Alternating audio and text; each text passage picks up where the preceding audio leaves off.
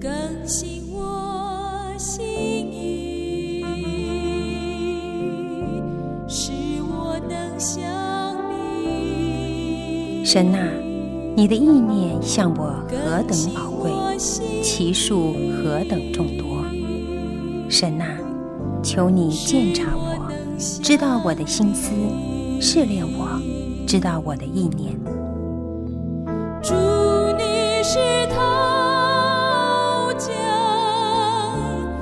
欢迎收听由康来昌牧师为您主持的《清醒的心》。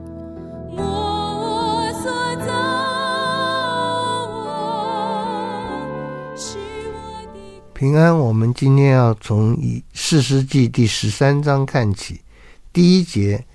以色列人又行耶和华眼中看为恶的事，啊，以色列人又行恶，让上帝很不喜悦。这个多半就是拜偶像，不专心跟随上帝。那么耶和华就把他们交在非利士人手中四十年。我们今天不是马上立竿见影的作恶，神就让我们受处罚；行善，神就喜悦我们，让我们顺利。我们有的时候是行善也会受到打击，作恶会反而顺利。呃，我们不因为顺顺不顺利就遵不遵守上帝的话，凡是出于上帝话的，不管遵守了以后有什么结果，我们都遵行。求主给我们这样的心智，是是爱神的，是信靠神的而行事，而不是为了一些好处或者是为了避免一些坏处而。而亲近主或远离主。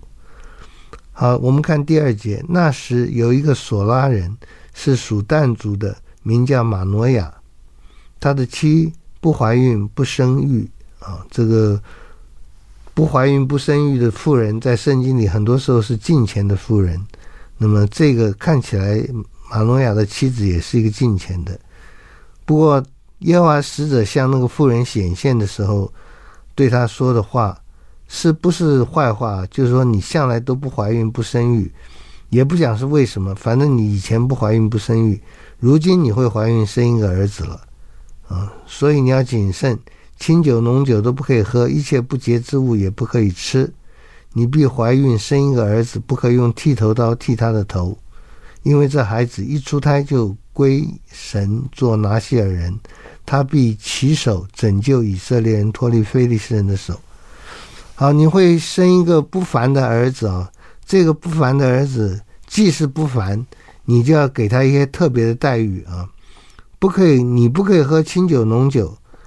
这个不仅是你不可以喝，显然是你的儿子也不可以喝。那么更不要说不洁之物了啊，都不可以吃的啊！你和你孩子都不可以吃。嗯，但是有点特别，他不可以剃头发。因为他是一出胎就归神做拿西尔人，那这个拿西尔人是什么呢？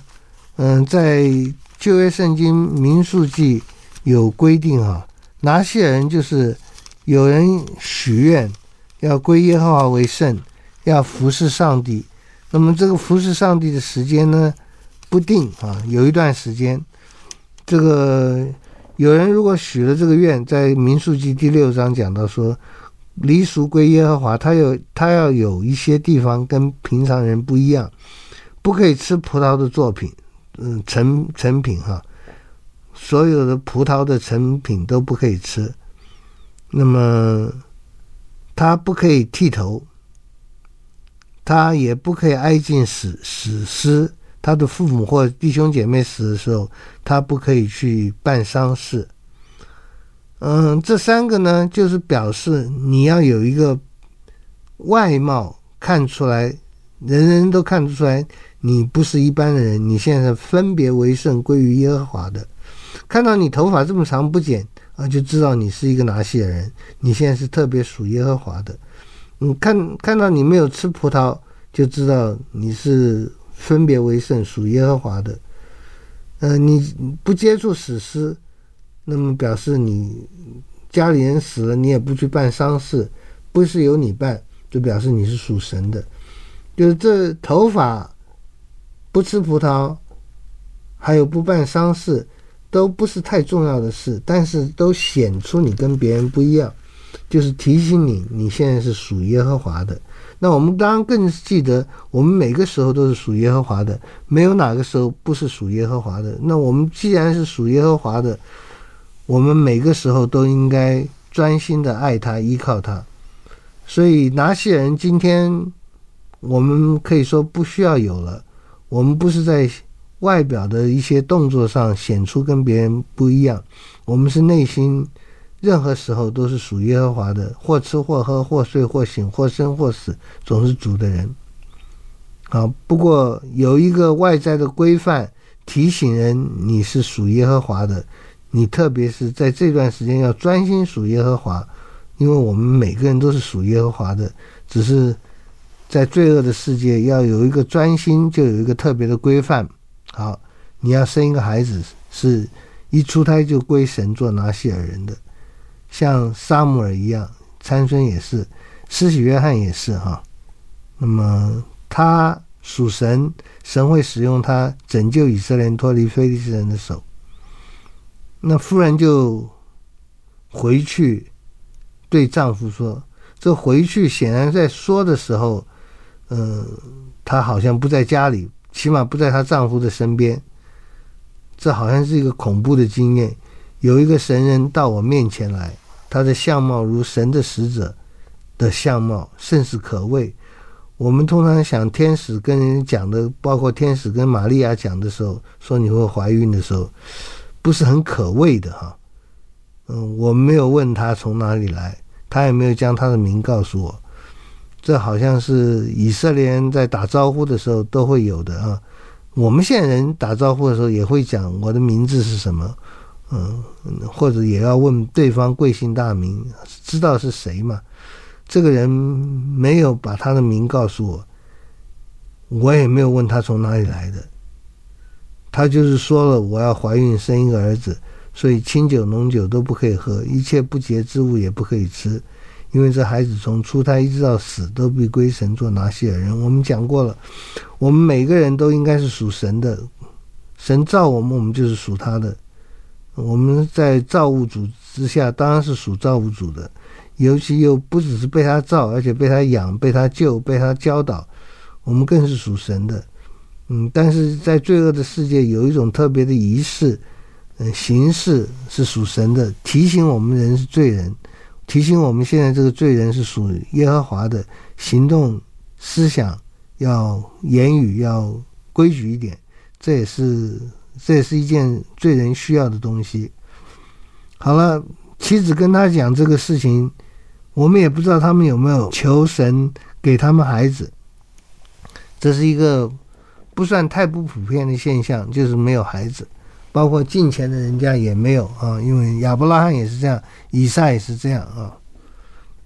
他就向神祷告说：“求你再差遣那神人到我们这里来，好指教我们怎样带这个将要生的孩子啊。我们应该怎么对他？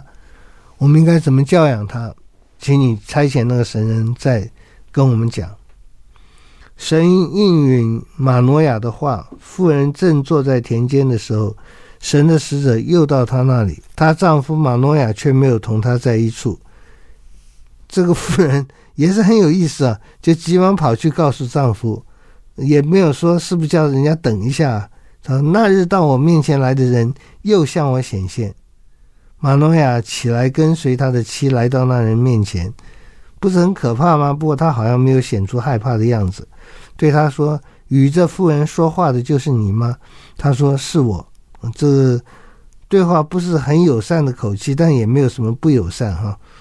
马努亚说：“愿你的话应验，我们当怎样带着孩子？他后来当怎样呢？”其实已经讲过了，就是叫他做一个嗯、拿西尔人，就是重重新提，他有些地方要跟别人不一样。这是拿细耳人三个跟别人不一样的地方。我们说的这三个，不管是不接触死人，不接触葡萄。不不剃头发，都只是表面的，实际的是我们心中要把自己献给主，凡事靠主为主而行。那么这里讲呢，就是你要小心谨慎呢、我们后来也看到参孙就不小心，也不谨慎，在这些事上没有一点要像拿细人的样子啊，很可惜。我们今天也太多地方违反了上帝给我们的给我们的身份啊，求主帮助。啊，你要我讲啊，我就讲了，他吃不要吃葡萄树的结的东西。不要喝清酒浓酒，因为那也是葡萄做的。一切不洁之物不可以吃。嗯，本来以色列人就不可以吃，何况你做拿细耳人。凡我所吩咐的，他都当遵守。我们也看到参孙就是不遵守。参孙什么事都是要照自己的意思做，他很任性，而且他有这个本事任性。我们有人，我们每个人都任性，都是罪人，但是我们没有本事，我们没有办法使性子。嗯，但是有些有些明星啊什么就可以耍耍大牌使性子，参孙更是，因为他力大无穷啊，可惜了啊，可惜了，神给他的恩赐他没有好好的用，他的心不属神。马诺亚对耶和华的使者说：“求你容我们款留你，好为你预备一只山羊羔。”耶和华的使者对马诺亚说：“你虽款留我，我却不吃你的食物。你若预备。”燔祭就当献与耶和华。原来马诺亚不知道他是耶和华的使者，这话也很奇怪啊。妇人一开始就跟，就圣经上就讲耶和华的使者向他说话，然后妇人回去对丈夫说：“有人跟我讲话，他相貌如同神的使者，神使者的相貌。我们不知道他怎么说，神使者的相貌就是这个样子，很恐怖的。”那马诺亚。在祷告，这个神的使者又又来了，他太太也在跟他讲。那么，马诺亚就来跟这个人讲话。那么，这个人呢，说：“我不吃你的食物，如果你要预预备燔祭，就当献祭与耶和华。”马诺亚应该知道他是耶和华的使者，只是不是知道那么透彻了。马诺亚对耶和华使者说：“请你将，请将你的名告诉我，到你话应验的时候，我们好尊敬你。”嗯，这个大概也是正确的答答案吧。他不好马上就把这个人当做真是耶和华的使者，需要看他说的是不是应验了。好，我们休息一下，再继续讲。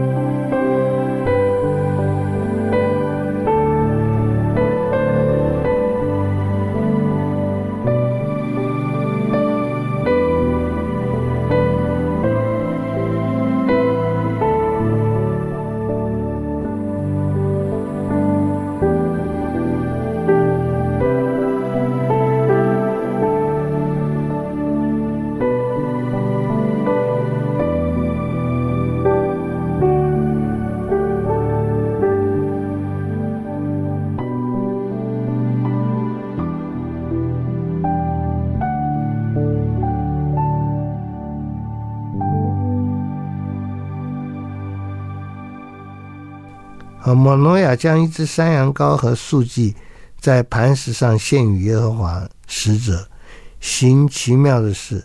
玛诺亚和他妻观看，见火焰从坛上往上升，耶和华的使者在坛上的火焰中也升上去了。好，这是一个耶和华的使者发出火来，好像是取了那个祭物一样。耶和华的使者不再向玛挪亚和他妻显现，玛挪亚才知道他是耶和华的使者。玛挪亚对他妻说：“我们必要死了，因为看见了神。”这个我们倒是也是在圣经里不断的看到的事。我们需要知道一件事，就是人是罪人，我们不能见神的面，我们见神的面就要死。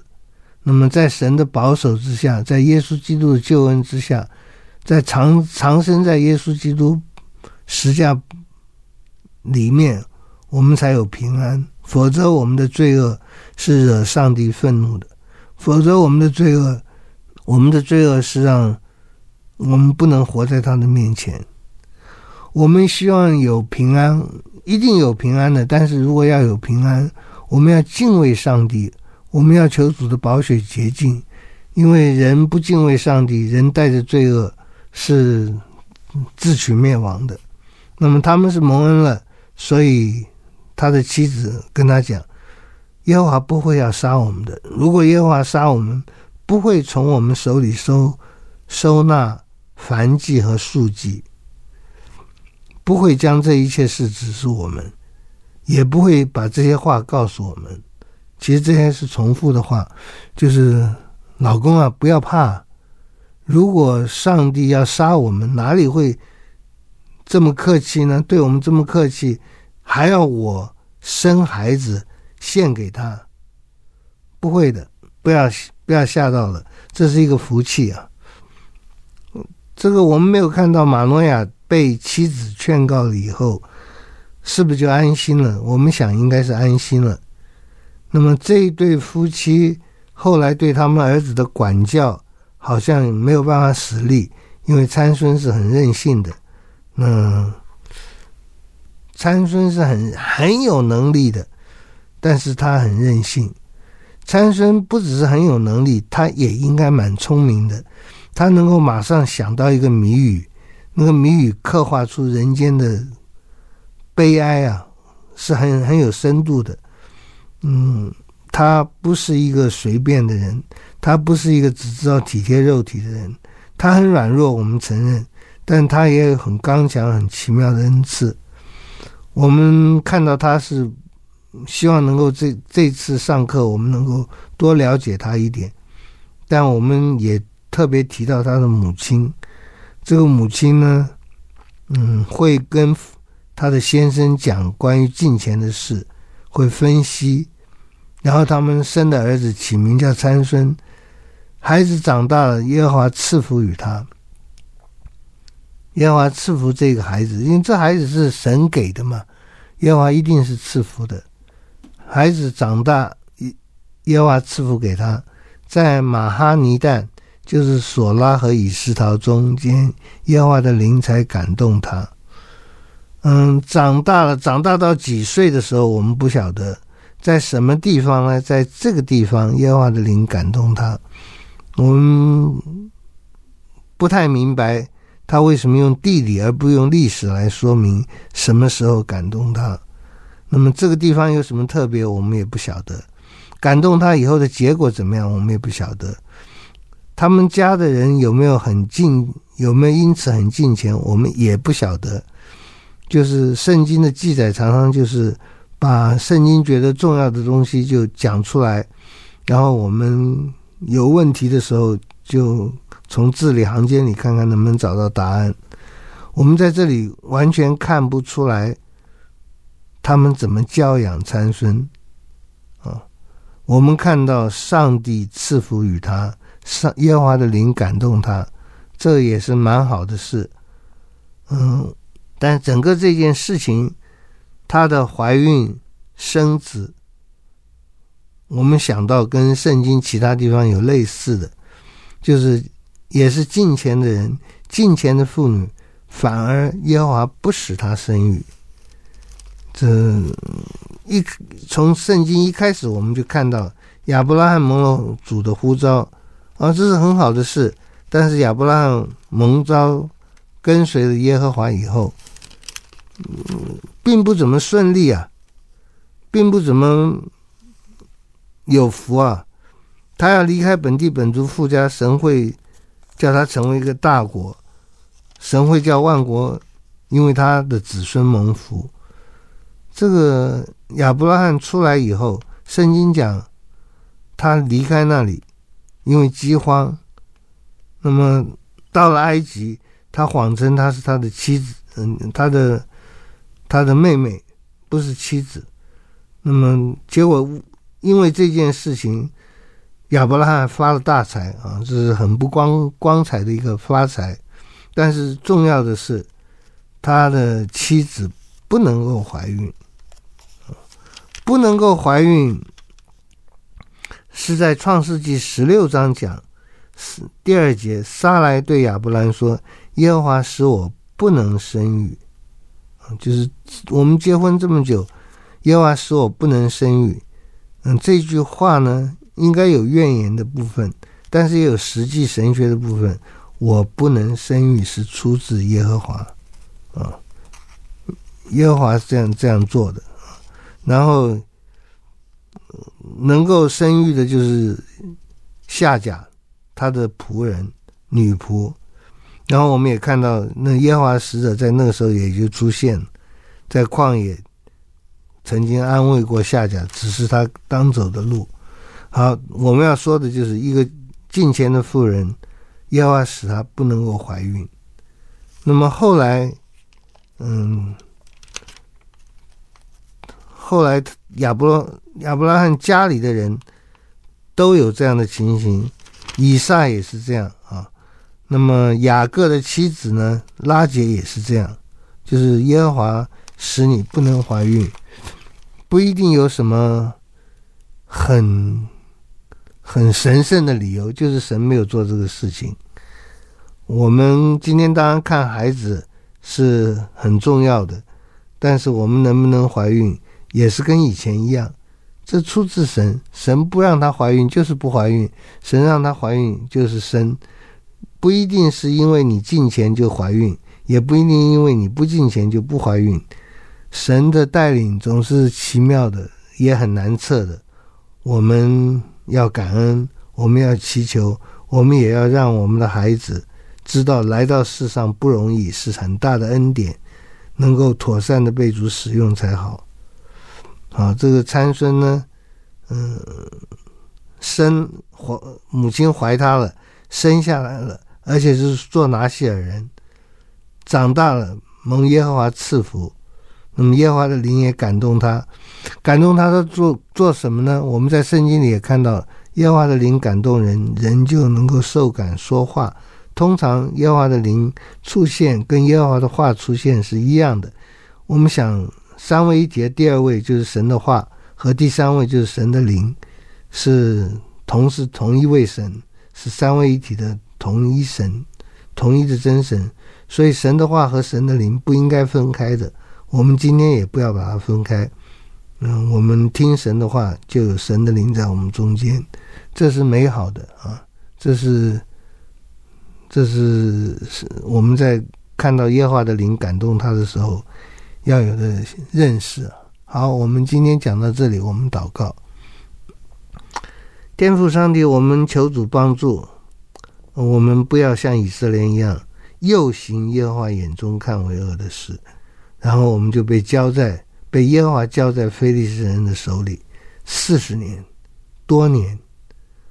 主啊，求主让我们对自己的儿女、对自己、对自己的父母都谨慎，这些都是主。你让我们经历能够侍奉你、荣耀你的关系，我们求主帮助我们，为自己、为全家都谨慎，因为我们没有一件事是偶然的，都是上帝奇妙的旨意，我们才有这样那样的事。求主帮助我们，在家庭的生活里面也能有喜乐，在社会的生活里面也能够有见证。在教会的生活里面也能有服侍。求主垂听祷告，奉耶稣的名，阿门。